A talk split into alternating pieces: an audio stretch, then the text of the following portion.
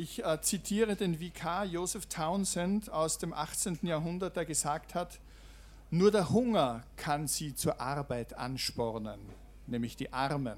Oder zweites Zitat, Bernard de Mandelville, in einer freien Nation, in der die Sklavenhaltung verboten ist, ist es die beste Grundlage des Wohlstands offenkundig eine große Zahl an arbeitsamen Armen.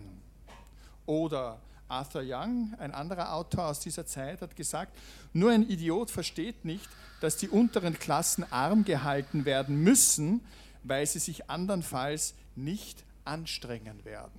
Wer nicht arbeitet, soll auch nicht essen. Und das kommt aus einer Zeit der Industrialisierung, wo es darum gegangen ist, gewisse Produktionsweisen einfach auch sozusagen zu automatisieren, beziehungsweise der Mensch war nur mal ein funktionaler Teil in den Arbeitsabläufen. Das ist ein ganz großer Gegensatz zur Agrarwirtschaft, weil dort sehe ich, ich ernte, ich verarbeite und dann kommt der Müßiggang. Dann habe ich eine Zeit im Jahr, wo es ruhiger ist wo ich mich eben nicht anstrengen muss, bis es dann im nächsten Jahreszyklus wieder losgeht.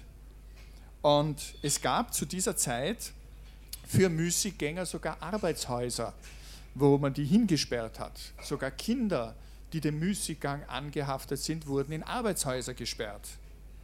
Das heißt, es hat ähm, ein gesellschaftspolitischer Wandel stattgefunden. Die Menschen mussten in die Produktion, das wollten sie aber eigentlich gar nicht, weil die sozusagen eine andere Lebensweise hatten, wo der Müßiggang ein ganz, ganz wesentlicher Faktor war. Als Gegenmaßnahme hat sich dann die Sozialdemokratie entwickelt. Die hat aber das Problem, dass sie das Arbeitsethos, ich sage es jetzt einmal bewusst provokant, als Ersatzreligion hat.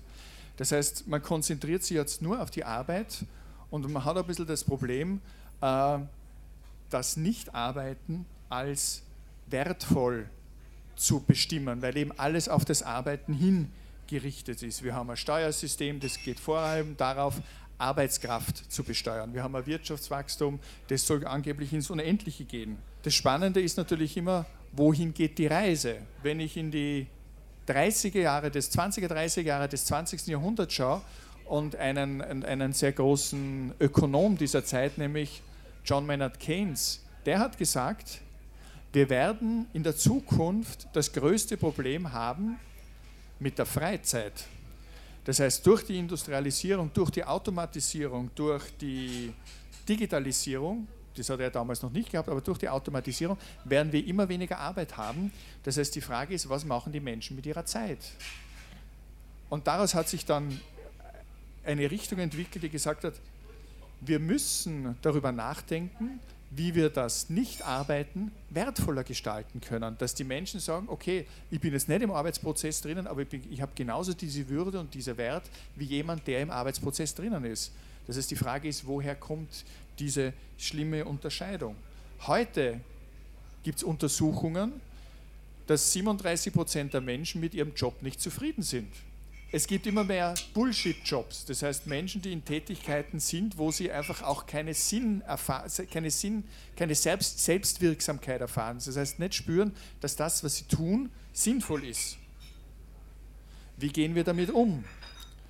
Und ich denke mir, dass es von daher ganz wichtig ist, dass wir die Muße, den Müßiggang, das Nichtarbeiten von der Wertigkeit ganz anders bestimmen ganz anders bestimmen müssen, weil wir mit dem ursprünglichen Konzept, so wie ich das jetzt gesagt habe, aus dem 17., 18. Jahrhundert, äh, nicht in die Zukunft gehen können.